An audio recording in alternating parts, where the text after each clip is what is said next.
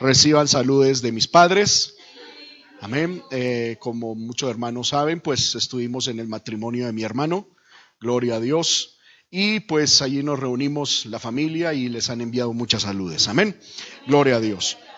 Aleluya. Siento de parte de Dios, hermano, compartir con ustedes una enseñanza bíblica. Amén. Una meditación de la palabra fundamentada en el libro de Segunda de Crónicas, capítulo 16. Gloria a Dios. Aleluya. Segunda de Crónicas, capítulo 16, del eh, capítulo 16, versos 7 al 9.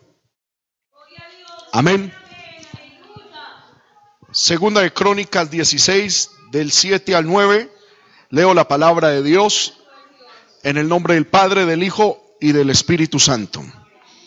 En aquel tiempo vino el vidente Anani, Anani a Asa, rey de Judá, y le dijo, por cuanto te has apoyado en el rey de Siria y no te apoyaste en Jehová tu Dios, por eso el ejército del rey de Siria ha escapado de tus manos.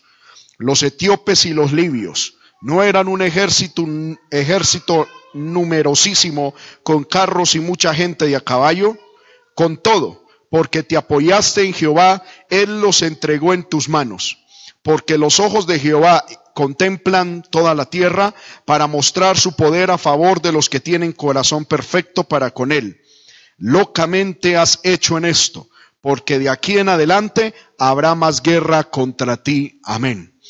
Pidámosle al Dios del cielo, hermano, que nos dé su palabra. Amén.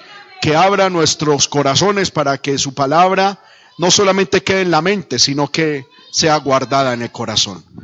Bendito Dios y Padre que estás en el cielo. En el nombre poderoso de Jesucristo te doy la gloria, la honra, la alabanza y la adoración.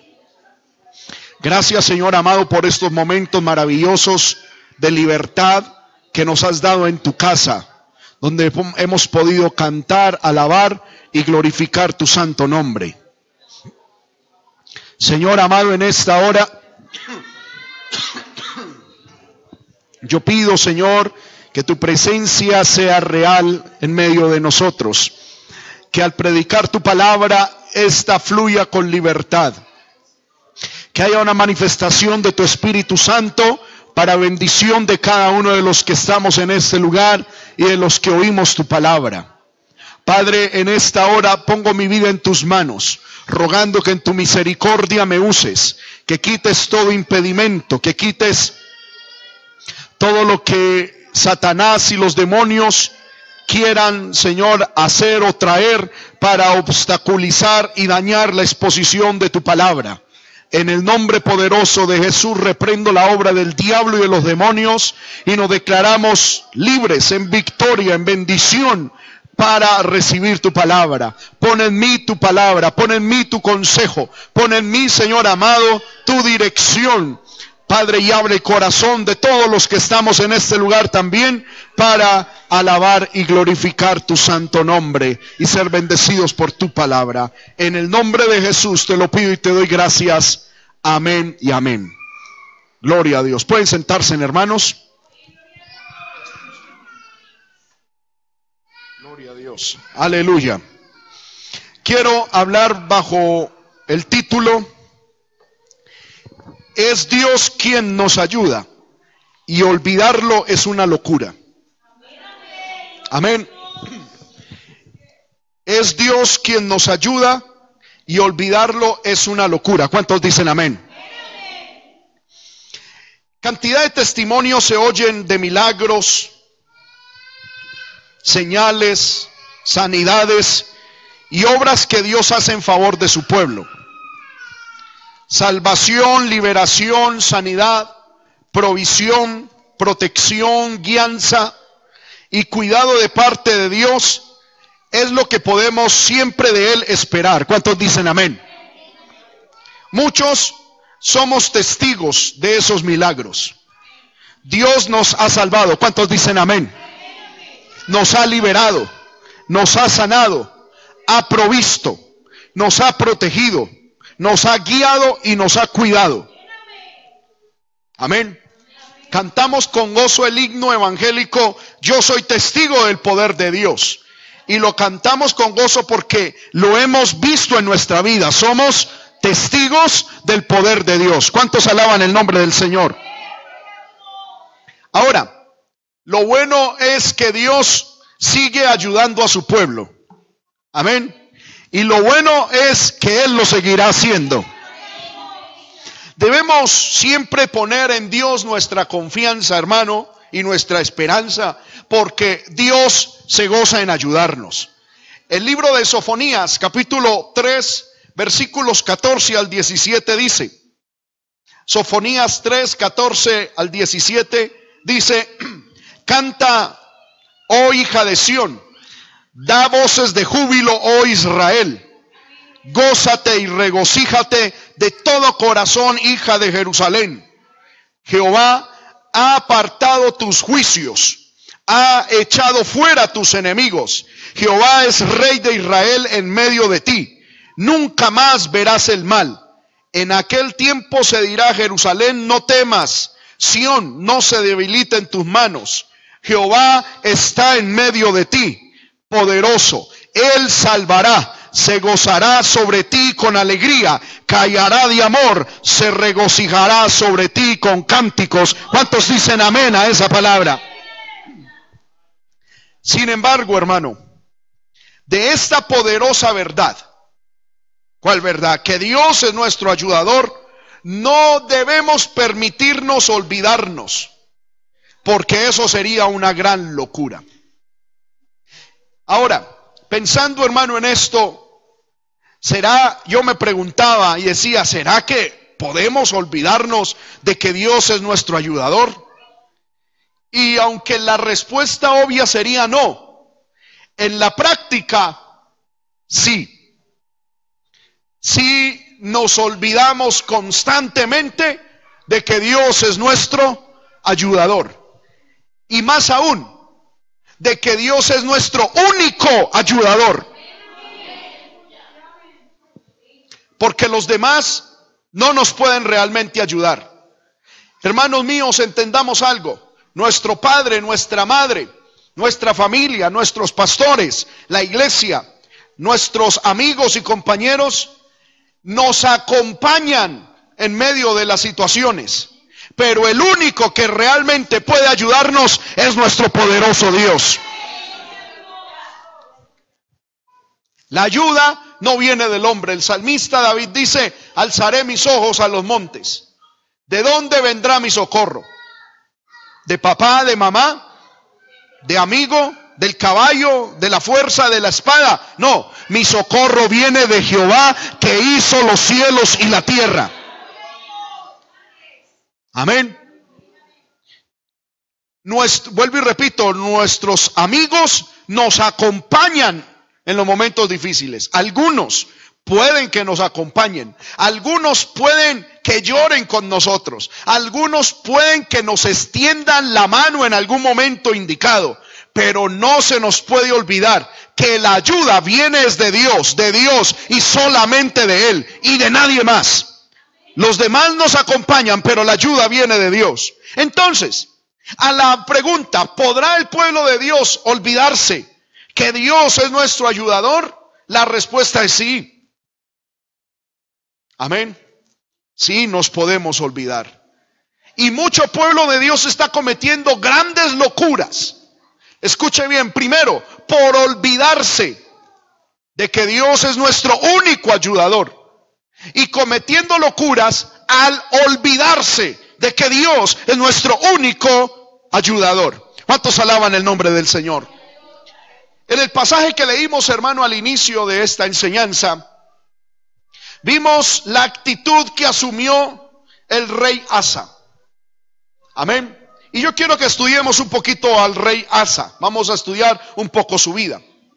La Biblia nos enseña que después de la división del reino, Asa fue el tercer rey sobre Israel del sur. La Biblia nos muestra de que Asa era, aleluya, hijo de Abdías, nieto de Roboán, bisnieto de Salomón y tataranieto de David. Venía de la descendencia de David, era el tataranieto de David. Su padre Abías, amén, era el, hijo de Roboán, quien a su vez era descendiente de Salomón y de David. Es decir, Asa venía de una muy buena ascendencia.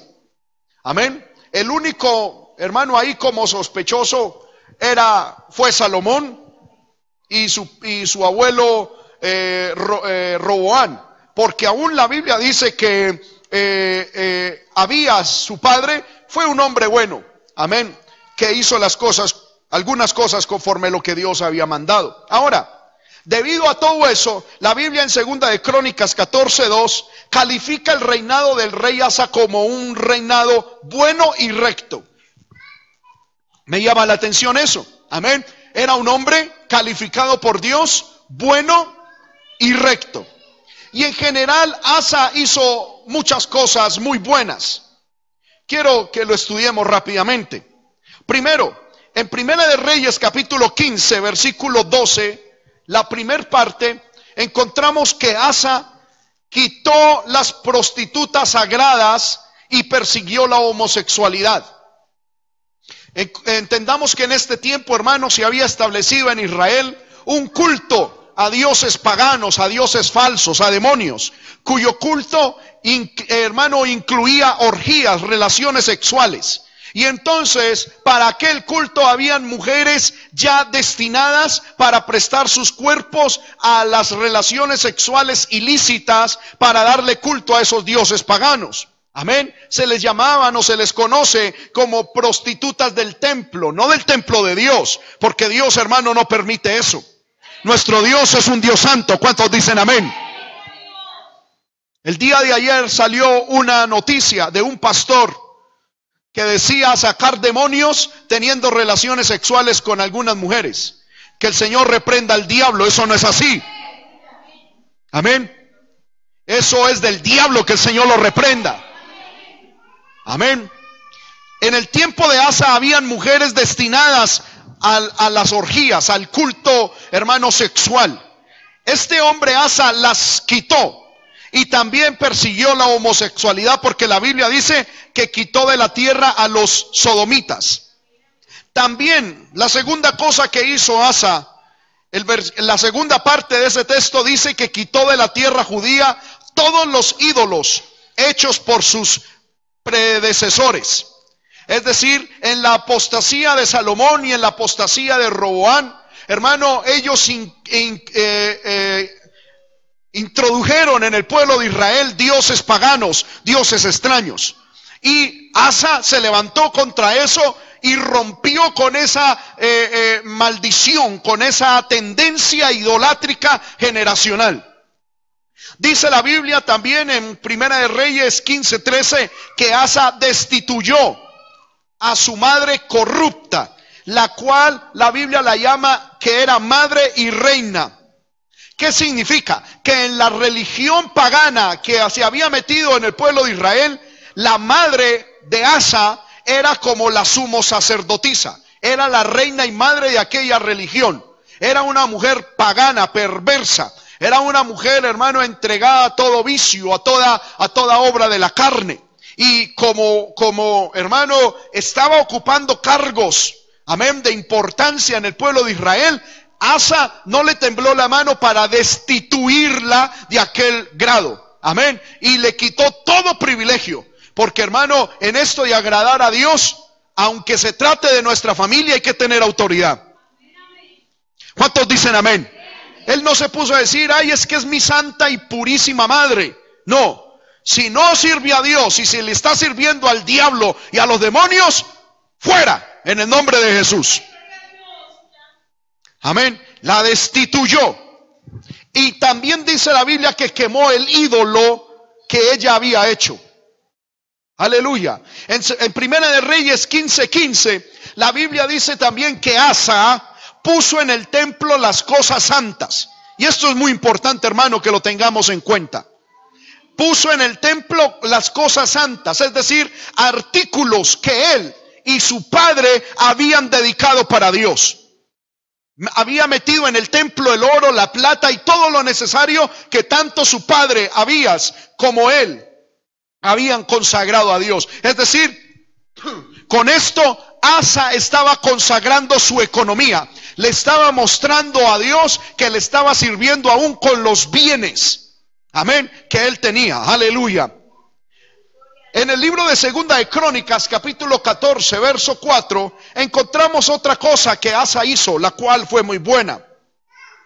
Y dice la Biblia que mandó a Judá. Recordemos que Judá era el territorio donde él reinaba, donde él gobernaba. Por lo tanto, mandó a todos a los que él gobernaba a que buscaran a Dios y a que obedecieran su ley. Amén. Fue un hombre que se prestó para buscar a Dios y para obedecer la palabra. Pero no solamente él, sino que mandó explícitamente a que todos en el gobierno, en el pueblo, obedecieran y buscaran a Dios. En el versículo 6 de Segunda de Crónicas 14, dice la Biblia que también él edificó ciudades fortificadas. Es decir, él empezó a levantar lugares, hermano, de fortaleza militar y, de provisión para el pueblo. Aleluya. Y en el versículo 8 dice la Biblia que Asa, hermano, fortaleció el ejército que había en Israel. ¿Por qué decimos que lo fortaleció? Porque su padre, amén, eh, había dejado, su padre Abías había dejado un ejército de 400 mil soldados. Pero dice la Biblia que él, Asa ya en su reinado reunió un ejército aproximado de 580 mil soldados. Si usted suma los, los, los números que están en ese texto, encontrará que él eh, logró reunir un ejército de 580 mil soldados. Amén. Hermano, todo en la Biblia Dios lo da con un, con un propósito. Es importante que tengamos todo esto claro. Y dice la Biblia, hermano, que en medio de toda esta bendición y toda esta reforma religiosa y espiritual que Asa estaba emprendiendo, se le presentó una situación muy difícil.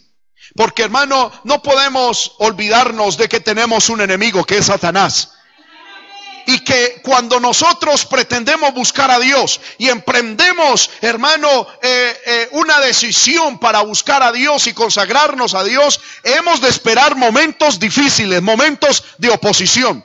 La Biblia dice en Segunda de Crónicas, capítulo 14, versículo 9 al 10, que en medio de toda aquella bendición y de toda aquella reforma espiritual que Asa estaba emprendiendo, dice la Biblia, salió contra ellos, es decir, contra Asa y contra el pueblo de Israel, salió contra ellos Sera, un etíope, ¿con cuánto ejército?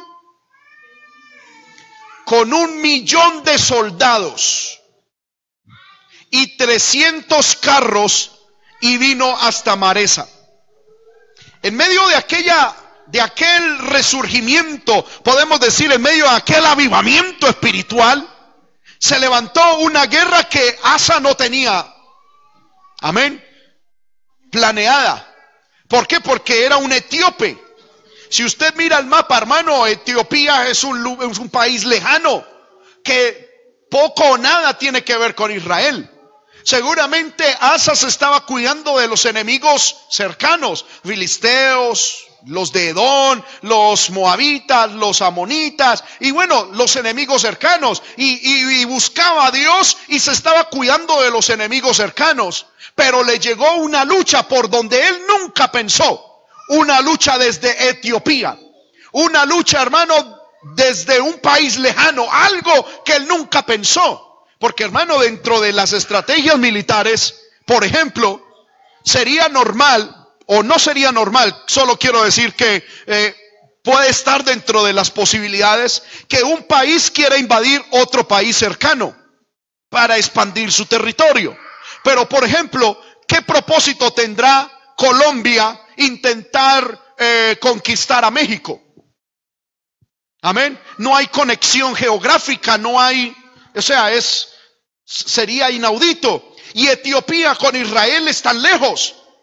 Yo creo que a Asa nunca se le ocurrió, nunca se le pasó por la mente de que aquella lucha se le iba a levantar, y menos cuando él estuviera buscando de Dios, porque ¿qué interés tendría Etiopía?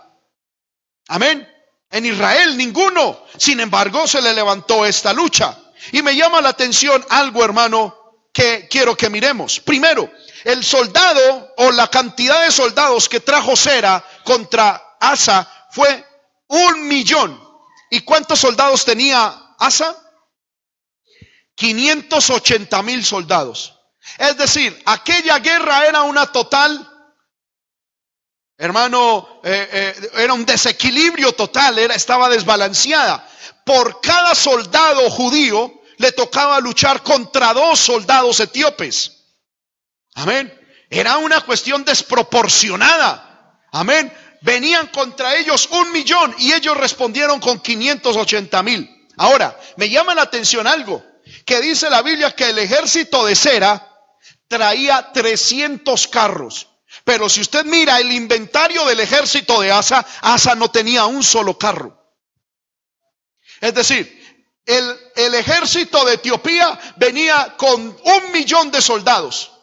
Y con, en términos actuales, con 300 tanques de guerra a hacerle frente a un ejército de 580 mil hombres solamente armado de pistolas.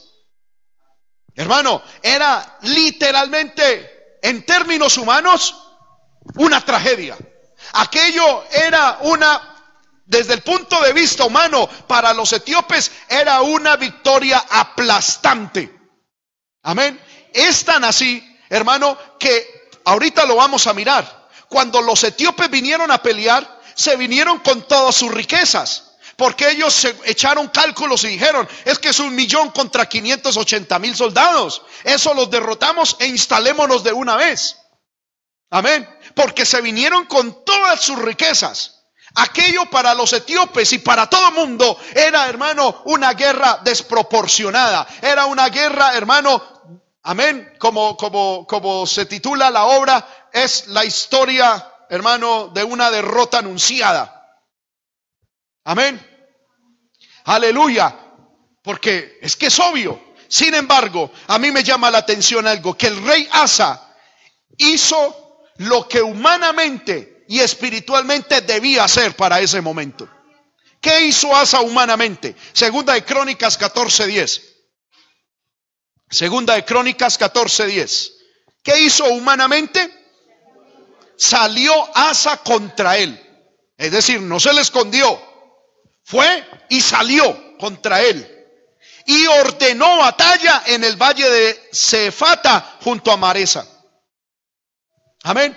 Humanamente, ¿qué hizo Asa? Lo que tenía que hacer. Él no estaba buscando esa guerra. Amén. A él le vinieron a, hermano, aleluya, eh, y le levantaron guerra. ¿Qué hizo él humanamente? Pues enfrentar la situación. No es de los reyes huirle a la guerra. No es de los reyes, hermano, eh, eh, aleluya. ¿Cómo se dice esto? rendirse antes de pelear. Es de los reyes pelear. Es de los reyes, hermano, si es necesario, morir en medio de la batalla.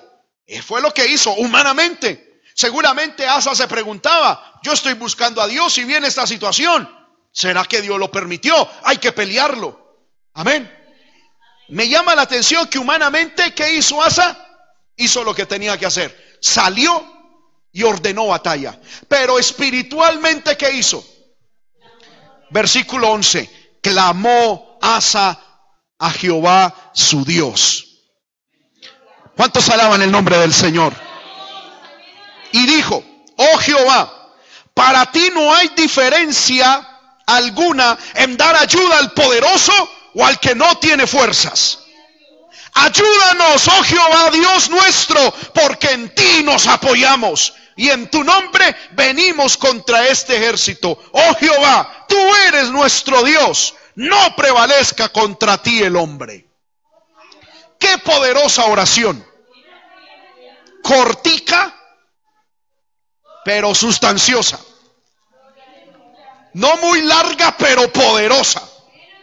Yo aquí vi siete cosas en esta oración en las que Asa reconoció algo poderosísimo.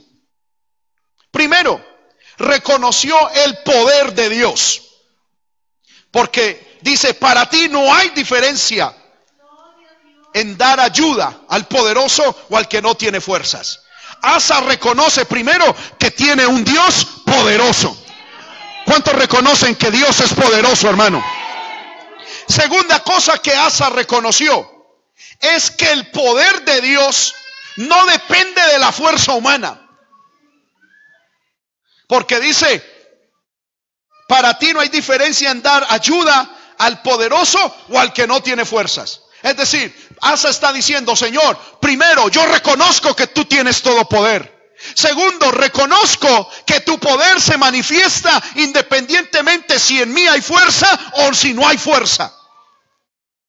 El poder de Dios se evidencia, hermano, independientemente de lo que humanamente usted y yo seamos.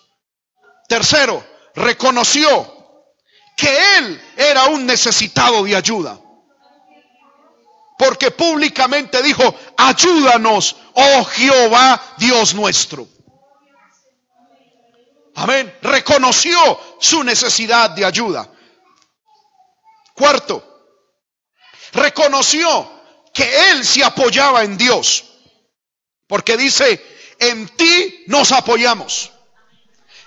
El apoyo, la fe, la confianza, la esperanza de Asa estaba en Dios.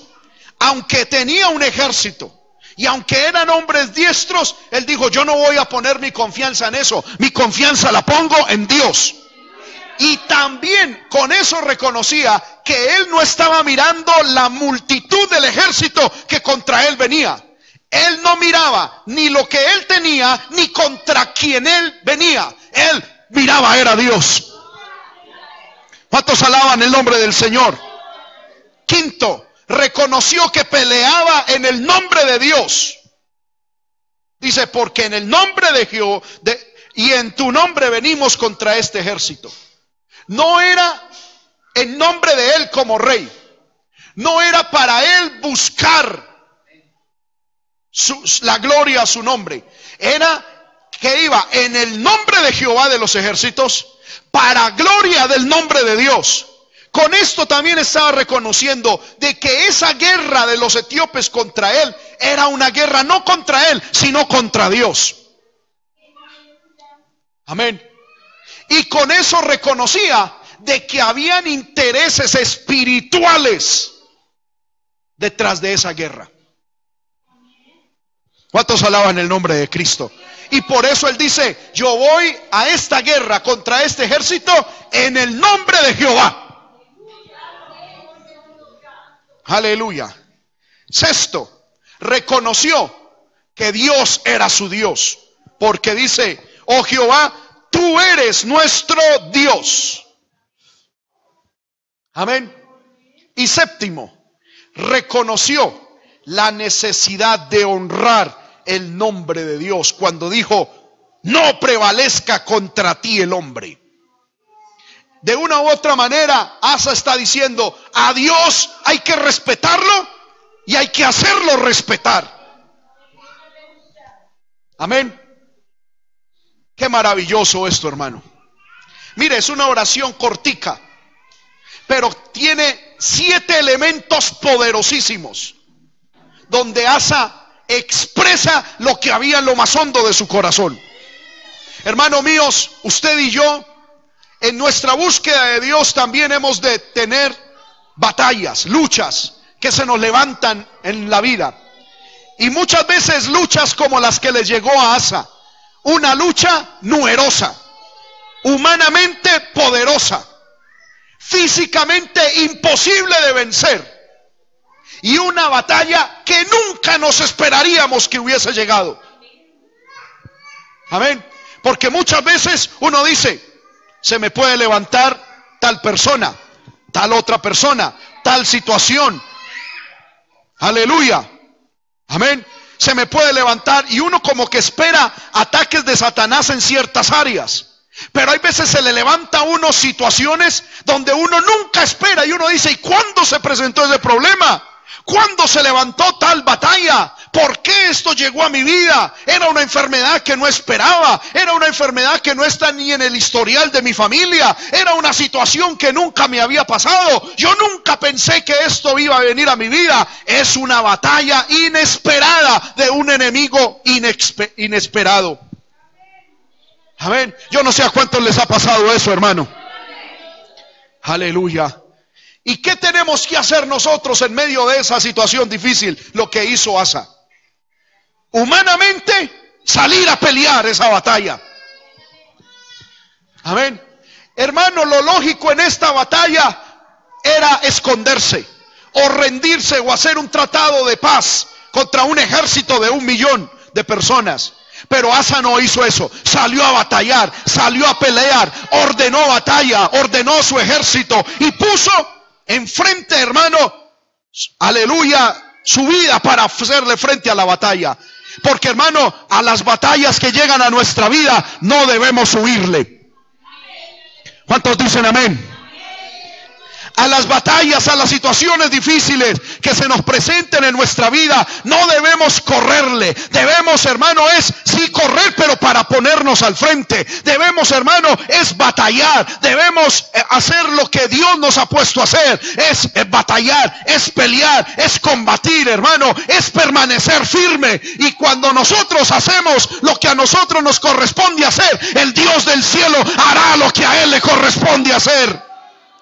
Usted y yo hagamos lo humanamente posible, que Dios hará lo divinamente imposible.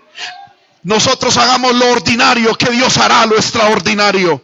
Nosotros hagamos lo natural, que Dios hará lo sobrenatural. ¿Cuántos levantan su mano y alaban al Señor? ¿Y qué es lo que podemos hacer? Es pararnos a luchar. No es rendirnos.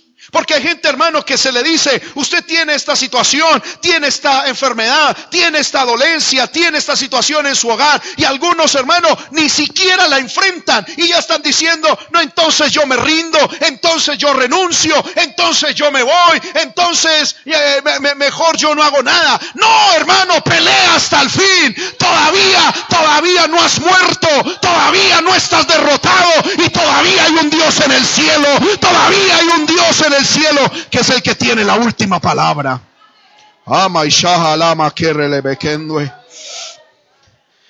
No nos derrotemos a nosotros mismos sin empezar la batalla. Porque es que ahí arriba todavía hay un Dios que puede decir, esto no, esto no ha terminado. Ahí arriba hay un Dios que dice, esto todavía no ha concluido. No se le ha puesto punto final a eso. Por eso la invitación es a correr, a pelear a pelear. Amén. A poner rostro de león, como ahorita leía, hermano, que los valientes de David tenían. Dice la Biblia que los valientes de David, al mirarlos, tenían como rostro de león, sangre de guerra. Amén. Pies como de siervos en medio de las montañas, listos para la batalla, no para correr huyendo de la batalla, no para deprimirse en medio de la batalla, sino con un rostro de león. Amén, frente a la batalla. Y en medio de la batalla, reconozcamos lo que Asaf reconoció. Primero, que Dios, de Dios es el poder. ¿Cuántos reconocen aquí que de Dios es el poder? Reconozcamos que de Dios es el poder. Segundo, reconozcamos que ese poder de Dios no depende si nosotros somos grandes o pequeños. No depende si hemos estudiado o no hemos estudiado. El poder de Dios para ponerse en acción en nuestra vida no depende de lo que hagamos o no hagamos. El poder de Él es grande. Tercero, reconozcamos que necesitamos su ayuda. Amén. Hermano, porque es que uno ve que gente en medio de batallas espirituales, humillarse y aún delante de Dios, no. Amén. No, ellos se mantienen firmes. Amén. Con un orgullo todo raro. Amén. Uno delante de Dios tiene que tirarse de rodillas y decirle, Señor, ayúdame. Ayúdame. Amén.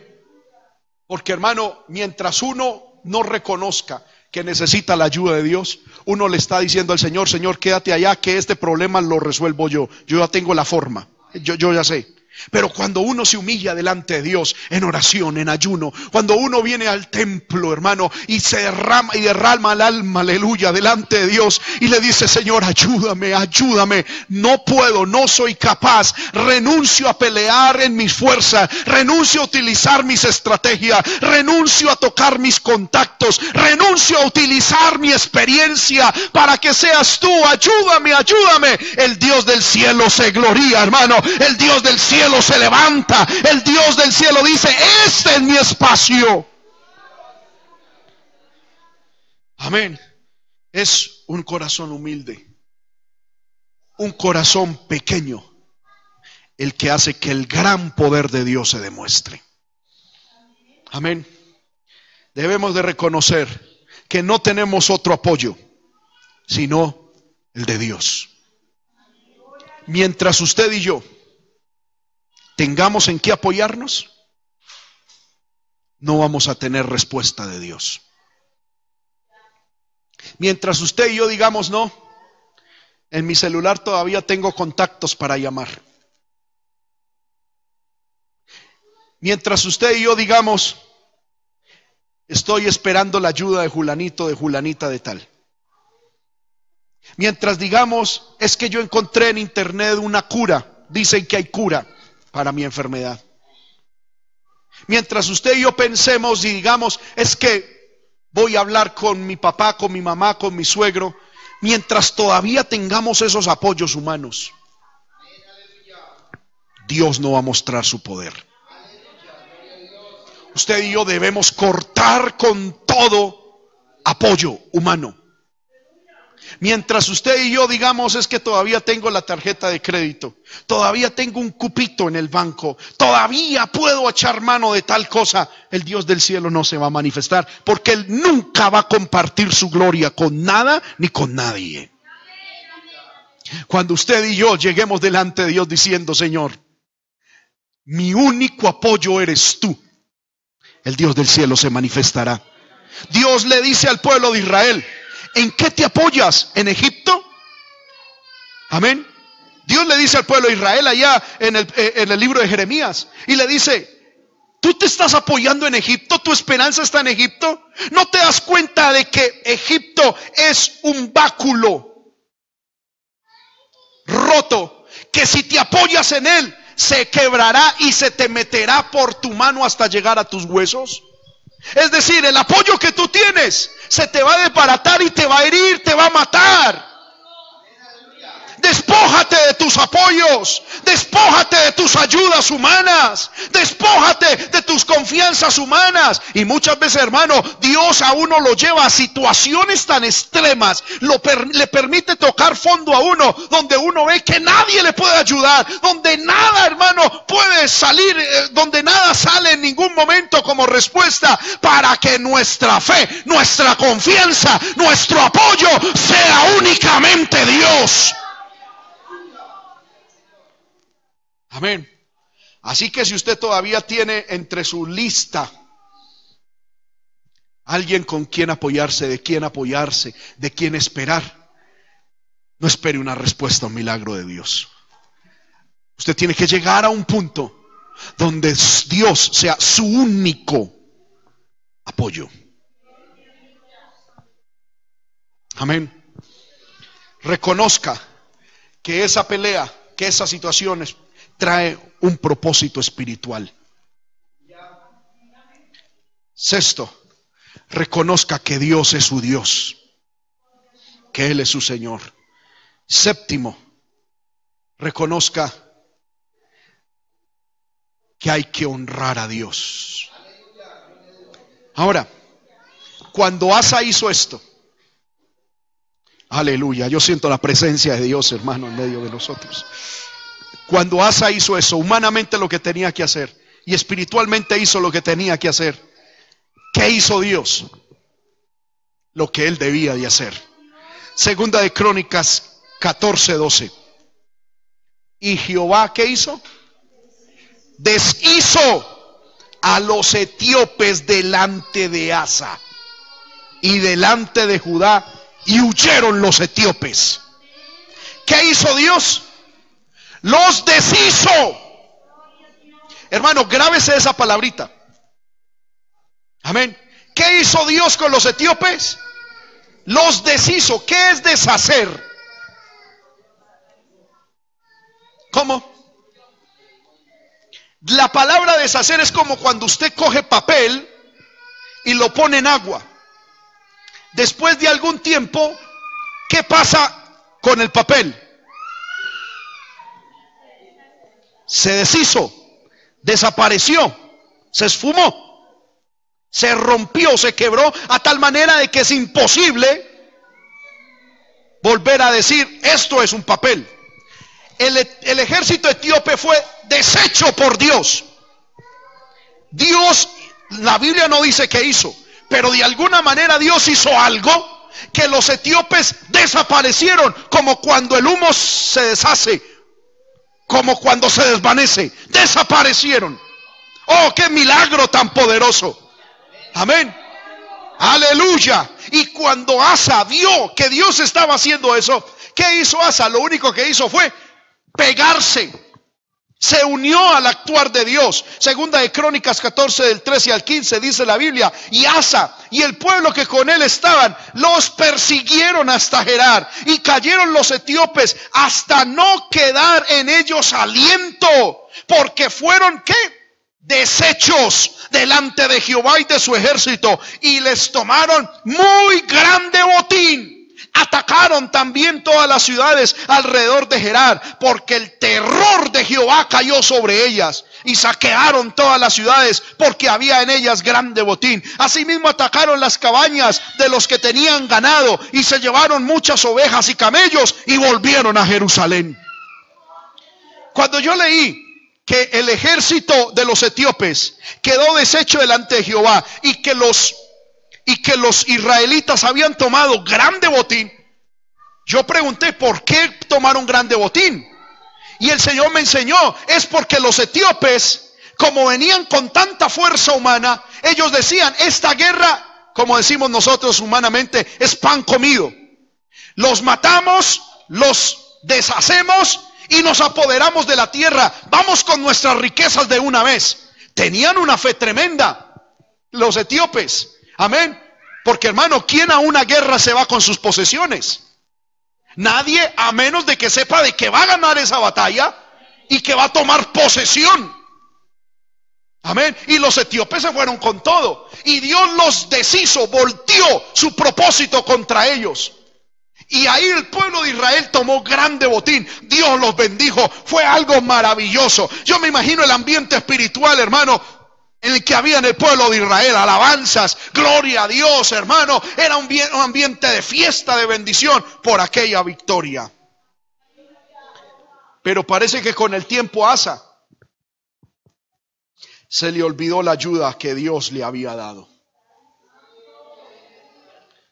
Amén. ¿Por qué? Segunda de Crónicas 16.1. Dice la Biblia. En el año 36 del reinado de Asa, subió quién? Baasa, rey de Israel, contra Judá. Era primero un enemigo conocido. Amén. Segundo, era un enemigo no tan poderoso como el anterior. De hecho, era tan insignificante que ni la Biblia menciona. ¿Con cuántos soldados fue que el rey Baasa intentó atacar a Asa? La Biblia no menciona. Amén. Gloria al nombre del Señor. ¿Y cuál era la intención de Baasa? Dice la Biblia, fortificó a Ramá para no dejar salir ni entrar a ninguno al rey Asa, rey de Judá. Es decir, lo cercó, lo rodeó ¿Quién? El rey de Israel. Lo rodeó.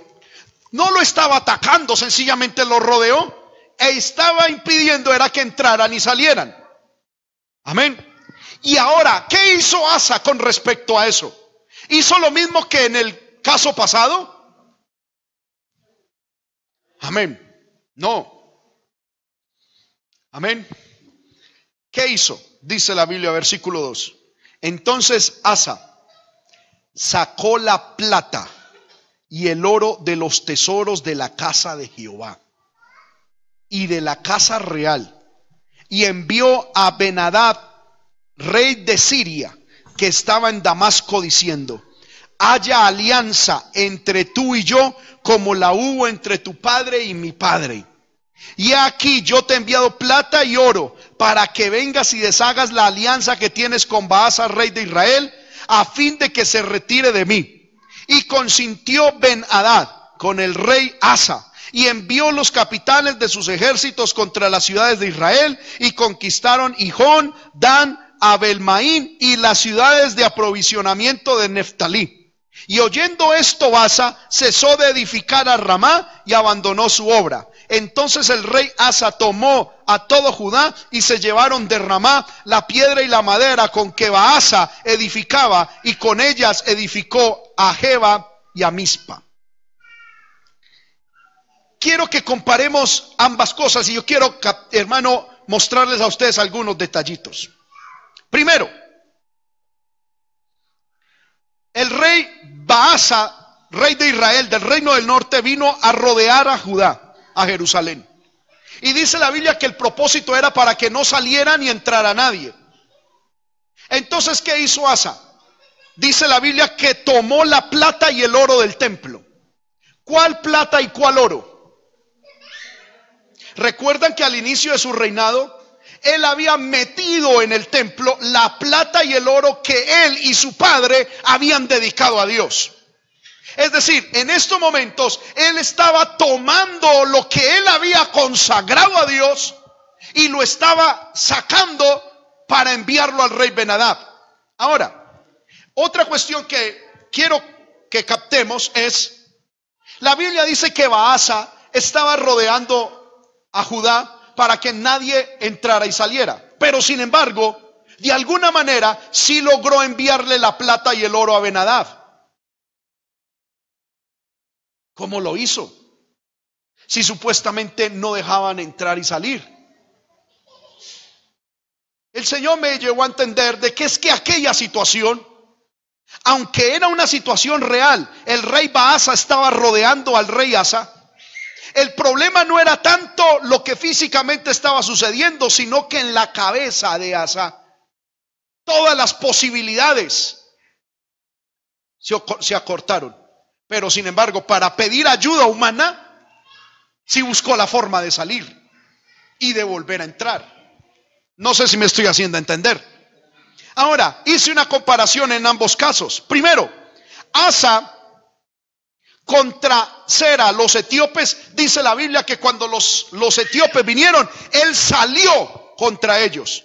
Pero en el caso de Baasa, él sacó, él no salió, sino que él sacó la plata y el oro que él había consagrado del templo y de su casa personal. Contra Sera, él ordenó batalla. Pero contra el rey Baasa, dice la Biblia, envió a Benadab, rey de Siria, una alianza. Contra Sera, Asa clamó a Dios exponiendo todo su reconocimiento de él. Pero con, el, en, con Baasa habló fue con Benadab. ¿Quién era Benadab? El rey de los sirios, enemigos del pueblo de Israel, haciendo alianza con sus enemigos. Ahora, me llama la atención algo. En el caso de Sera, Dios deshizo los etíopes. Pero si usted va, hermano, conmigo, allá la palabra, encuentra que en el caso de Baasa, Asa envió dinero al rey Benadad para que deshiciera. No sé si me hago entender. En el primer caso, clamó a Dios y Dios deshizo a los etíopes. En este segundo caso, él mismo levantó una estrategia para que se deshiciera la alianza que había entre Benadab y, y Baasa. para que se deshiciera. Me llama la atención algo, hermano, que el Señor me hizo entender. Este rey ni siquiera le pidió al rey Benadab que derrotara militarmente a Baasa. Solo le pidió que rompiera su alianza para que Baasa se retirara de él. Es decir, el rey Asa no sacó todo este dinero y todo este oro para decirle a Benadab, tome su ejército y derrote a Baasa. No, le dijo, tome este dinero y no sea más amigo de él.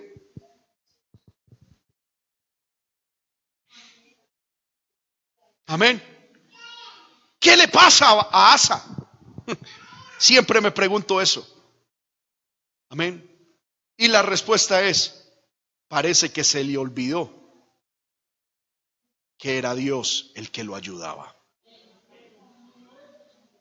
Parece que se le olvidó, escuche bien, que el oro y la plata que él disponía, la cual utilizó para enviar a Benadab, era la misma plata y el mismo oro que habían recolectado en la gran botín en el cual Dios los ayudó.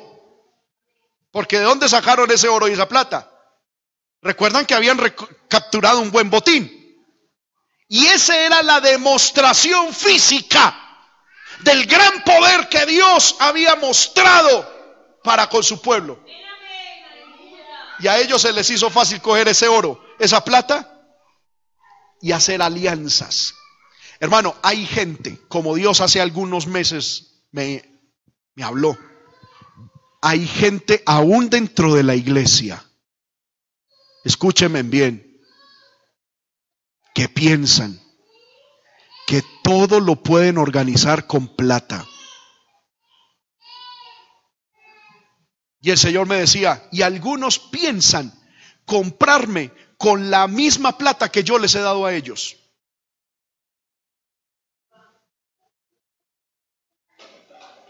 Amén.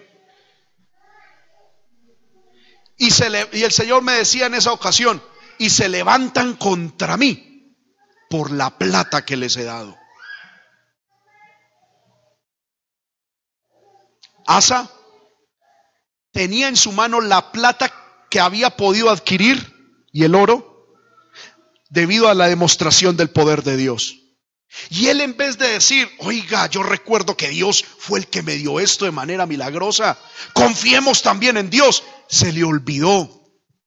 O se le olvidó o se hizo el loco, porque después el profeta le dice, locamente has hecho. Lo cual significa de que pudo habérsele olvidado, o más bien, no se le olvidó, sino que se hizo el loco. ¿Sí me estoy haciendo entender con esto, hermanos? Ahora, ¿cuáles fueron los resultados? Esto es lo que el Señor me lleva también a entender. ¿Cuáles fueron los resultados? Cuando confiaron en Dios y pelearon contra el contra Cera, los etíopes, ¿cuál fue el resultado humano? ¿Qué obtuvieron? Dice la Biblia, segunda de Crónicas 14 del 13 al 15, tomaron muy grande botín, Saquearon las ciudades porque en ellas habían grande botín.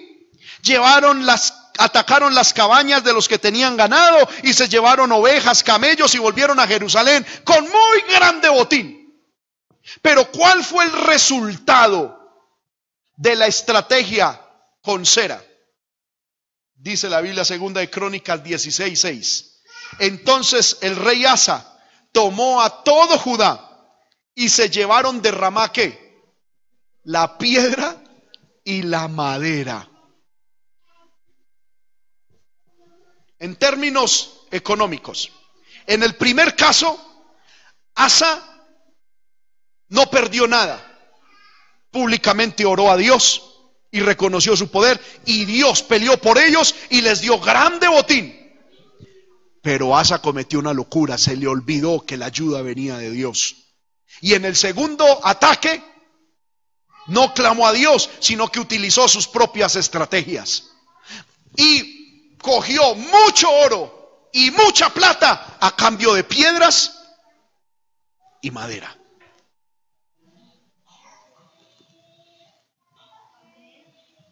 Amén. Hermanos, Esa es la locura de olvidarse que solo la ayuda viene de Dios. Después de que todo esto aconteció, segunda de Crónicas 16 del 7 al 14, dice que en aquel tiempo vino el vidente Anani a Asa, rey de Judá, y le dijo, por cuanto te has apoyado en el rey de Siria y no te apoyaste en Jehová tu Dios, por eso el ejército del rey de Siria ha escapado de tus manos. Los etíopes, y Dios les recuerda, los etíopes y los libios no eran un ejército numerosísimo con carros y mucha gente de a caballo. Con todo, porque te apoyaste en Jehová, Él los entregó en tus manos, porque los ojos de Jehová contemplan toda la tierra para mostrar su poder a favor de los que tienen corazón perfecto para con Él. Locamente has hecho en esto, porque de aquí en adelante habrá más guerra contra ti. Entonces se enojó Asa contra el vidente y lo echó en la cárcel porque se encolerizó grandemente a causa de esto y oprimió Asa en aquel tiempo a algunos del pueblo. Son las consecuencias de olvidarse de que de Dios viene realmente y únicamente la ayuda. Hermanos, no nos olvidemos que de Dios viene siempre, y vuelvo y repito, y únicamente su ayuda. Salmo 28, 7 dice, Salmo 28, 7, Jehová es mi fortaleza y mi escudo. En él confió mi corazón y fui ayudado, por lo que se gozó mi corazón y con mi cántico le alabaré. Salmo 40, 17 dice, aunque afligido yo y necesitado, Jehová pensará en mí. Mi ayuda y mi libertador eres tú. Dios mío, no te tardes. Y Él nunca se va a tardar. ¿Cuántos dicen amén? Salmo 54, 4 dice, he aquí, Dios es el que me ayuda. El Señor está con los que sostienen mi vida. Isaías 59. He aquí que Jehová el Señor me ayudará. ¿Quién hay que me condene? He aquí que todos ellos envejecerán como ropa de vestir, serán comidos por la polilla. Y Hebreos 13:6 dice, de manera que podemos decir confiadamente, el Señor es mi ayudador no temeré lo que me pueda hacer el hombre. Y lo más hermoso es que Dios ha prometido ayudarnos. Isaías 41, 10. Reciba esta palabra de parte de Dios, hermano. Una promesa de Dios para usted. Isaías 41, 10 dice, no temas, porque yo estoy contigo no desmayes, porque yo soy tu Dios que te esfuerzo. En algunos momentos te ayudaré. Como dice su Biblia, siempre te ayudaré. Siempre te sustentaré. Yo pensé que alguien iba a gritar en esta hora. Aleluya. Dice la palabra, no temas, no temas, porque yo estoy contigo. No desmayes, porque yo soy tu Dios que te esfuerzo. Siempre te ayudaré, siempre te sustentaré con la diestra de mi justicia. Aleluya. Olvidarnos de que Dios es nuestro ayudador es una locura que se paga con muy alto precio. Por eso, hermanos, siempre recordemos como el salmista David dice, Bendice alma mía Jehová y no olvides ninguno de sus beneficios. Dios ya te ha ayudado en el pasado. En esta lucha de hoy también te ayudará. Y en la batalla de mañana también te ayudará. El Señor nos ha ayudado en el pasado. ¿Cuántos dicen amén? En la lucha de hoy Dios también nos ayudará. Y en la batalla de mañana también nos ayudará. Que no se nos olvide Estemos de pie, hermanos, en esta hora.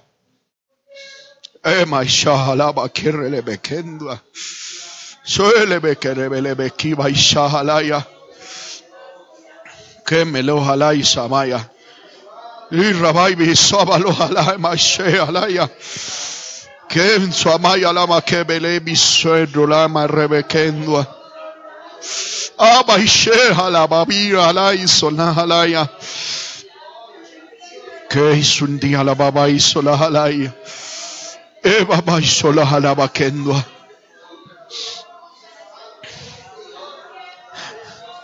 Dios te dice, no hagas pactos. No hagas pactos, no hagas pactos. No busques ayuda en nadie. Ven a mi casa, ven a mi altar. Reba y vaya y. Apóyate en mí, soy tu único ayudador. Yo no sé cuántos en esta hora pueden venir al altar del Señor, hermano. El altar está abierto para aquellos que le dicen, Señor, ayúdame. Estoy hablando con aquellos que humildemente reconocen en medio de su batalla. Aleluya. Que necesitan la ayuda de Dios. Que necesitan la intervención de Dios. Que necesitan un milagro de Dios. Que necesitan, ay, Shabaya, que el brazo de Dios se levante. No estoy hablando con aquellos que dicen, esto se arreglará, yo sé arreglarlo. No estoy hablando con aquellos que todavía tienen contactos. No estoy hablando con aquellos que todavía tienen esperanzas humanas. Estoy hablando con aquellos que llegamos delante de Dios diciendo, Señor, no tengo otra salida, no hay otra puerta, mi única puerta eres tú. Que y. Yo siento el Espíritu de Dios aquí en esta hora. Yo siento el Espíritu de Dios en esta hora. Yo siento el Espíritu de Dios en esta hora, en este lugar. Habla con Dios. Habla con Dios. Y como Asa, hermano, reconoce que Dios tiene poder. Dígale, Señor, el diablo se ha levantado. Se ha levantado una situación difícil. Pero yo reconozco que tú tienes poder. Yo sé, yo sé que en ti hay poder. Yo sé que en ti hay poder. No estoy siguiendo a un Dios muerto. No estoy siguiendo a un Dios paralítico. No estoy siguiendo a un Dios enfermo. No estoy siguiendo a un Dios limitado. Estoy siguiendo a un Dios poderoso. A un Dios de fuerza. A un Dios de poder. Aleluya. Así el diablo diga lo contrario. Así el diablo te quiere hacer pensar lo contrario. En Dios está el poder. En Dios hay poder. En Dios hay poder, iglesia. En Dios hay poder. Hay poder en Dios. Hay poder en Dios. Hay poder en el nombre de Jesús. El diablo te ha dicho, tu hogar se va a destruir, tu vida se va a destruir, tu economía... No, calla al diablo y dile, diablo, cállate. Dios tiene poder. Dios tiene poder.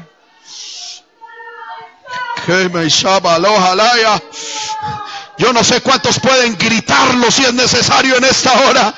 Levante su voz y dígale, diablo, diablo, a mí no se me ha olvidado. Dios tiene poder. Dios tiene poder. Aleluya. Aleluya. Aleluya. Aleluya.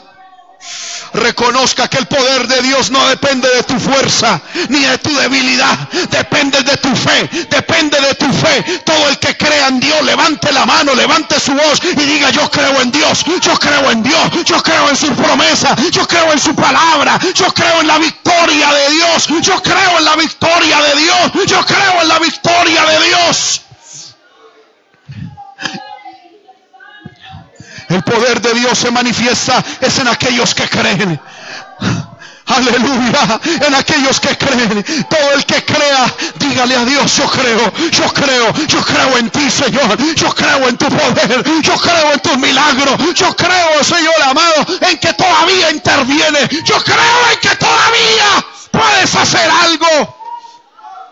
Y porque creo es que todavía estoy en pie, batallando, peleando, luchando. Porque creo en que harás un milagro, no voy a salir corriendo. Porque creo que tú vives y tienes poder, no voy a tomar decisiones a la carrera, no voy a tomar decisiones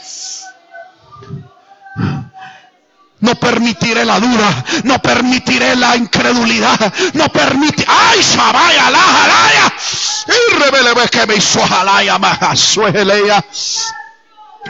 Porque todavía creo, porque todavía creo, y porque todavía no has dicho que es la última palabra, y porque todavía no has puesto punto final, es que seguiré batallando, es que seguiré peleando, es que correré a la línea de batalla. Oh, aleluya. Aleluya, aleluya. Aleluya. Dígale hermano, hermana, Señor, porque creo que en ti hay poder y que tu poder se va a manifestar. Es que aquí todavía estoy luchando por mi familia. Es que aquí todavía estoy luchando por mi esposo, por mi esposa. Es que todavía estoy peleando por mis hijos. Es que todavía sigo peleando por la salud. Es que todavía estoy peleando por la economía. Es que todavía estoy peleando por mi vida espiritual. Porque creo que tienes poder y porque sé que todavía no has dicho la última palabra, porque no has puesto punto final. Es que estoy aquí peleando, es que seguiré peleando. Mientras tú no hayas dicho, Señor, que es el final, yo seguiré peleando. Yo seguiré peleando. Hermano, hermana, Dios te dice, pelea porque yo no he dicho la última palabra. El Señor te dice, pelea porque yo no te he dicho que descanses. El Señor te dice, te dice pelea. Pelea, pelea porque todavía mi mano sigue, sigue con la espada Todavía la, espada sigue desenvainada. Que revele mi salón y jalaya. El Señor te dice hoy, ¿por qué no estás peleando si yo todavía quiero pelear? ¿Por qué? ¿Por qué ya desfalleció tu fe? ¿Por qué ya dices no voy a seguir en esto? Si Dios dice, yo todavía estoy peleando, si todavía quiero quiero darte la victoria. ¿Por qué ya tú desfalleciste? ¿Por qué te rendiste? Levántate ahora y pelea. y Sheba lava que releve y sojalaya. Levántate y pelea. Levántate y pelea. Levántate y pelea que baishela nanta rebele iba baisheba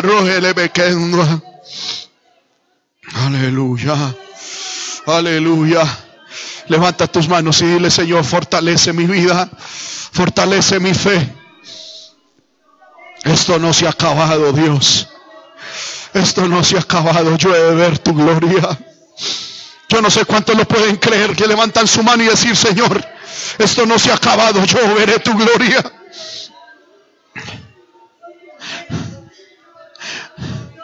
Yo veré tu gloria.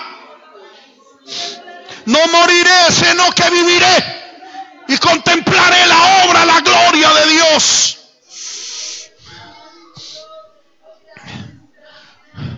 Dígale, Señor, tú me has ayudado en el pasado.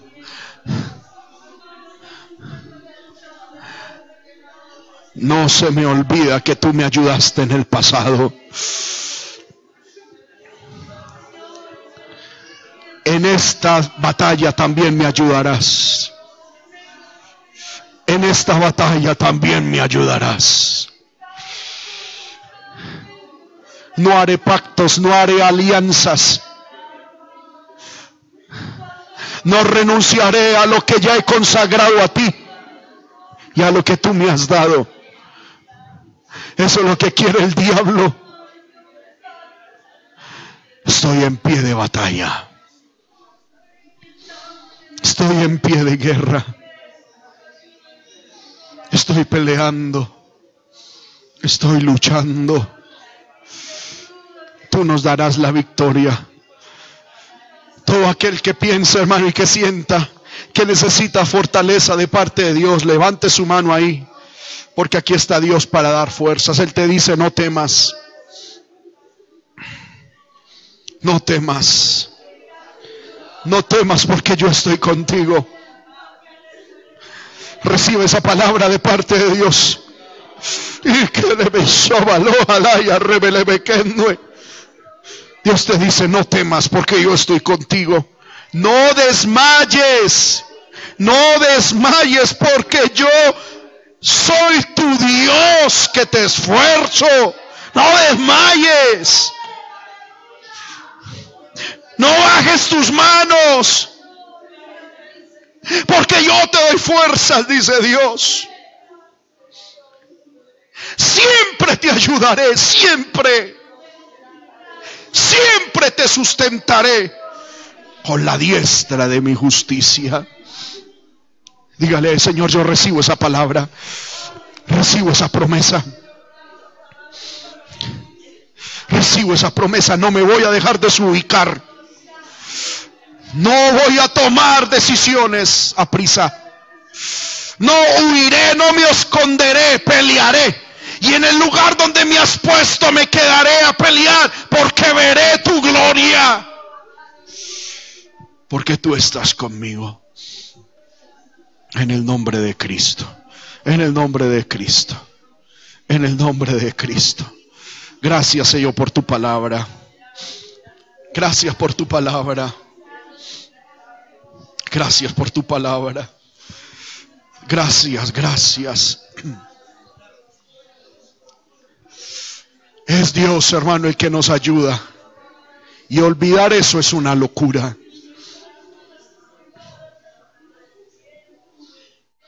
Oh, alabe a Dios, hermano.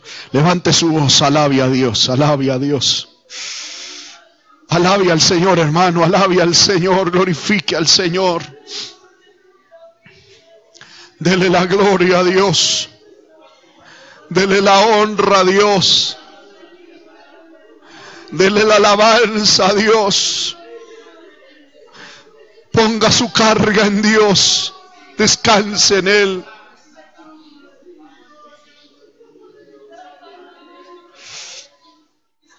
Aleluya, aleluya. Descanse en Dios pero tome de nuevo armas para batallar, para pelear. Aleluya, aleluya. Estoy confiando, Señor, en ti. Tú eres fiel, Señor, tan fiel a mí. Nunca me has dejado, aunque débil soy, estoy confiado Señor, en ti. Puedo descansar. Puedo descansar y a su mansión Cristo me guiará. Si el sol llegase a oscurecer y no brilla más, igual confío en el Señor. Dígalo fuerte, que Él me va a ayudar. Puedo descansar, puedo descansar. Aleluya. Puedo descansar y a su mansión. Cristo me guiará. Si el sol llegase a oscurecer y no brilla más, yo igual confío en el Señor, que Él me va ayudar. Sí, Señor, confiamos, esperamos. Recibe la gloria. Recibe la honra. Recibe la adoración. El Señor te va a ayudar, iglesia. El Señor te va a ayudar. Él va delante de ti. Créele. Créele. No dejes que Satanás cargue tu corazón. Cree en Dios. Y pelea. Pelea. Él va delante de ti. Él va delante de nosotros como un invicto capitán, como un poderoso capitán.